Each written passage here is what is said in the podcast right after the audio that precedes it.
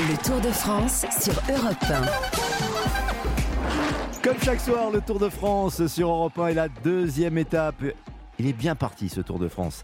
Très très bien parti avec une très belle ambiance hier et une victoire française aujourd'hui dans la deuxième étape. Martin Lange, bonsoir. Bonsoir Lionel, bonsoir à tous. Ravi de vous retrouver comme chaque soir, mon cher Martin, pour ce Tour de France. Racontez-nous cette deuxième étape avec une victoire française. J'ose le faire parce que ça a déjà été fait et je pense que je peux le faire. Je peux me permettre de le faire après tant et tant d'années au micro d'Europe 1 Sport. Il l'a fait. Bravo, bravo Lionel. Oui, Victor l'a fait. Hein. c'est le nom de ce coureur français qui a remporté euh, cette euh, deuxième étape. L'année dernière, il avait fallu attendre la 19e étape hein, pour voir un Français s'imposer. Cette année, ça a été euh, beaucoup plus rapide et on le sentait. Hein, Victor l'a fait très en forme. Hier, il avait été le seul à suivre Tadej Pogacar et Jonas Vingegaard, les deux grands favoris de ce Tour de France. Le seul à les suivre dans la, côte de Piquet. Aujourd'hui, on l'a peu vu. il est resté dans les roues. Vingegaard et Pogacar se sont encore fait la guerre au sommet du Jay Skibel, le dernier col du jour. Il n'était que deux au sommet. Hein. C'est d'ailleurs Tadej Pogacar qui est passé en tête pour prendre les bonifications, hein. ce qui lui permet d'ailleurs d'être deuxième aujourd'hui au général. Mais dans la descente, Vingegaard n'a pas voulu collaborer comme hier. Du coup, pas mal de coureurs sont revenus, dont Victor Lafay. On s'est un petit peu attaqué dans le final. Et Victor Lafay, bah, il a fait le, coup du kilomètre. Il est parti un petit peu en facteur de derrière. Personne ne l'a suivi. On pensait qu'il allait euh, un petit peu craquer, qu'il ne tiendrait pas. Et ben, il est allé au bout et il a gagné. Écoutez sa réaction, c'était juste après avoir levé les bras. Aujourd'hui, il y a un gros tempo toute la journée, c'est parce que j'affectionne le plus. Mais voilà, je me suis vraiment accroché. Je me suis dit, bah, pour une fois, je vais avoir un plan dans le final. Ce qui est sûr, c'est que sûrement ça allait attaquer dans la petite bosse euh, à la fin, alors j'ai laissé faire. Et je me suis dit, bah voilà, je fais le kilomètre, sinon j'attaque dans la descente, je voyais comment ça faisait.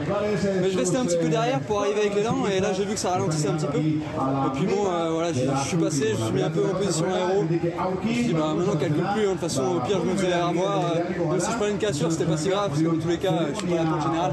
Euh, hier, j'ai été victime du marquage. Aujourd'hui, peut-être j'en ai profité un petit peu. Après, voilà, j'ai vu que euh, Jumbo avait beaucoup travaillé dans le final. Donc, c'est pour ça aussi que je me suis dit que peut-être faire le coup du kilomètre, c'était une bonne idée, vu que c'était un petit peu entamé. J'ai un peu joué là-dessus et je pense que c'est ce qui m'a fait gagner. Victor l'a fait, on entend bien qu'il est sur la ligne d'arrivée euh, en effet, qui a rompu aussi la malédiction Cofidis, il faut le préciser, Martin Lange, puisque son équipe, l'équipe de Cédric Vasseur, courait après une victoire sur le Tour depuis 2008. Enfin, c'est fait. Exactement, depuis 15 euh, ans, c'était euh, Sylvain Chavanel à l'époque hein, qui avait porté euh, haut et, fort les couleurs de l'équipe nordiste. C'était d'ailleurs assez marrant, je vais vous raconter ça. J'étais avec Cédric Vasseur au moment de la victoire de Victor Lafay au bus de Cofidis. Alors juste pour vous raconter, on est sur le bord de mer là à Saint-Sébastien, c'est tout en longueur donc les bus sont très très très loin, à quasiment un kilomètre de la ligne. Donc quand Cédric Vasseur a vu que Victor Lafay avait gagné, il s'y attendait pas vraiment. Il est parti en sprintant pour le rejoindre sur la ligne. Donc on lui courait après avec euh, d'autres confrères. Et quand il est arrivé au podium protocolaire, eh bien, on l'a pas laissé passer, Cédric Vasseur. Donc, il est resté derrière les grilles avec nous à regarder euh, euh, Victor Lafay au loin en train de, fêter sa victoire. Il n'a pas pu aller la savourer avec lui. Finalement, il a évidemment réussi à passer et, à rejoindre son coureur. Et on a pu voir vraiment des scènes de joie et d'allégresse en sein de cette équipe Cofidis. Ils attendaient ça depuis tellement longtemps. Il y avait vraiment beaucoup, beaucoup, beaucoup d'émotions dans l'équipe du Nord. Très bien. Il y a eu d'autres coureurs, d'autres cyclistes parmi les les, meilleurs, que ce soit euh, Wout van Aert ou encore euh, Pogacar, qui se sont bien défendus dans cette deuxième étape. Et c'est vrai que le leader de, Jumbo Visma euh, était plutôt heureux de n'avoir perdu que 7 secondes seulement sur Pogacar au jeu des bonifications.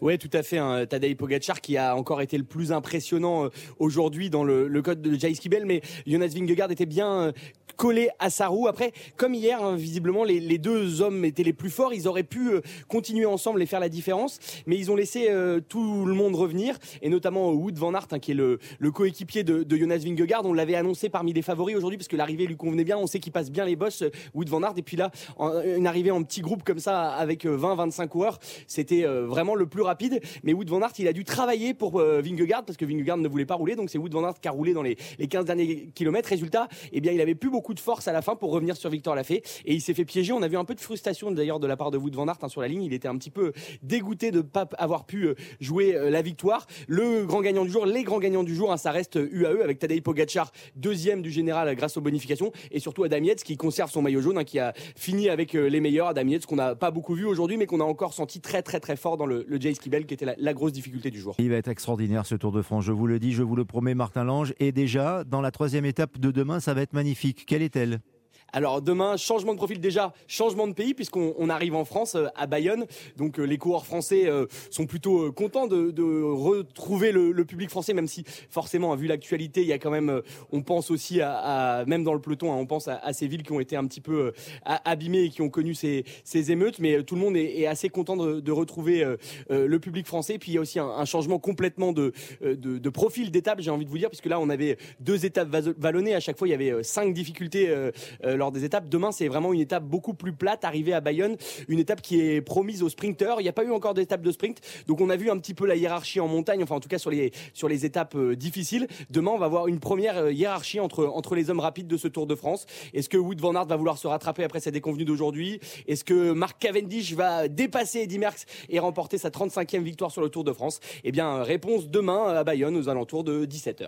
Merci Martin Lange. Restez encore avec nous quelques secondes parce que vous savez que Europe 1 adore le Tour de France et ce depuis euh, très longtemps. Et d'ailleurs, on en a parlé chez Pierre de Villeneuve euh, tout à l'heure avec euh, notamment Gérard Rolls et Romain Lebord, notre réalisateur qui est un grand amateur de sport, vous le savez, grand supporter du Stade Brestois, le football. Mais surtout, ce que vous ne savez pas, c'est que c'est un grand champion de cyclisme, issu en tout cas d'une famille de grands cyclistes, en effet, son papa et sa sœur. Et lui a pratiqué le, le VTT. Et voilà donc, parce que ce sera la phrase du jour qui va nous accompagner, ce qu'il a raconté euh, au micro de Pierre de Villeneuve euh, tout à l'heure, justement pour donner une idée de la catégorie dans laquelle il évoluait? Moi, j'ai fait du VTT de descente. C'est euh, le VTT de la, les casse-coups, comme on, nous appelle.